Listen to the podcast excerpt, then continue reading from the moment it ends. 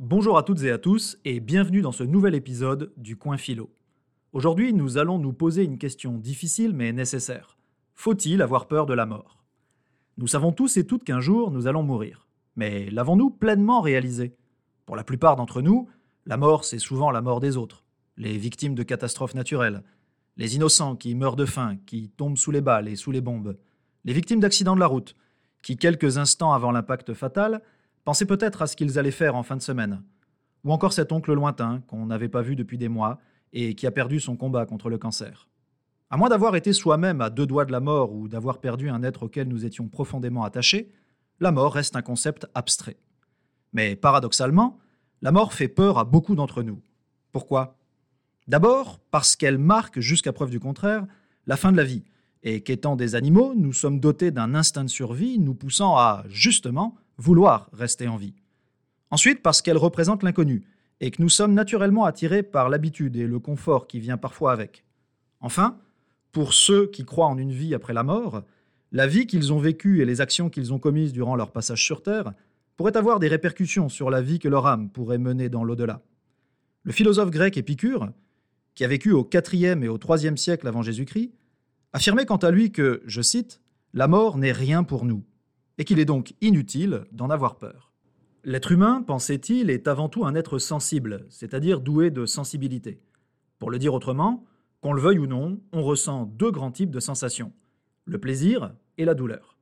Le plaisir peut être plutôt physique, comme lorsqu'on mange un repas délicieux, ou plutôt psychologique, comme lorsqu'on a une conversation passionnante avec une amie. Et c'est la même chose pour la douleur. Elle peut être plutôt physique, comme lorsqu'on se cogne l'orteil sur le bord du lit, ou plutôt psychologique, quand on reçoit une mauvaise note à l'école, ou pire, qu'on apprend la mort de son grand-père.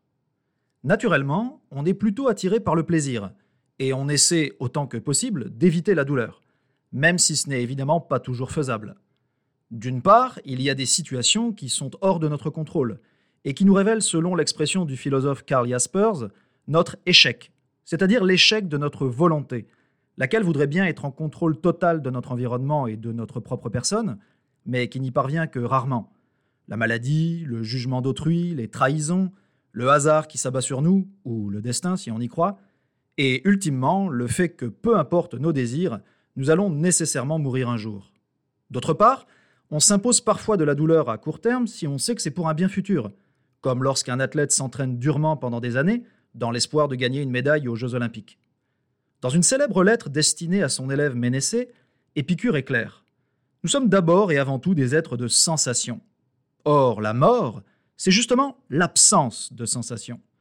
Nous n'avons donc aucun lien avec celle-ci puisque, je le cite, quand nous sommes, la mort n'est pas là, et quand la mort est là, c'est nous qui ne sommes pas. On n'a donc aucune raison de craindre quelque chose qui ne nous concerne pas. Le désir d'immortalité, ce vieux fantasme humain, est jusqu'à preuve du contraire irréalisable, donc source de frustration c'est-à-dire de douleur, donc de malheur. A l'inverse, accepter pleinement notre finitude est libérateur à plusieurs égards.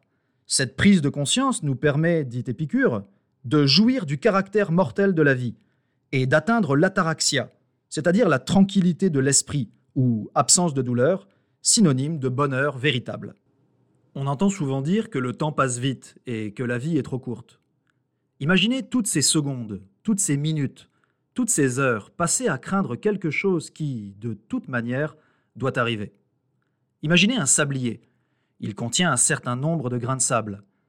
Quand on le retourne, les grains de sable commencent à tomber. Imaginez maintenant que chaque grain de sable qui tombe est une seconde de votre existence, et qu'à partir du moment où il est tombé, il ne peut plus remonter. Quand le dernier grain de sable tombe, vous êtes mort. La question qu'il faut donc rapidement se poser, c'est comment employer de la meilleure manière ces précieux grains de sable. Avoir peur de la mort, c'est gaspiller sa vie.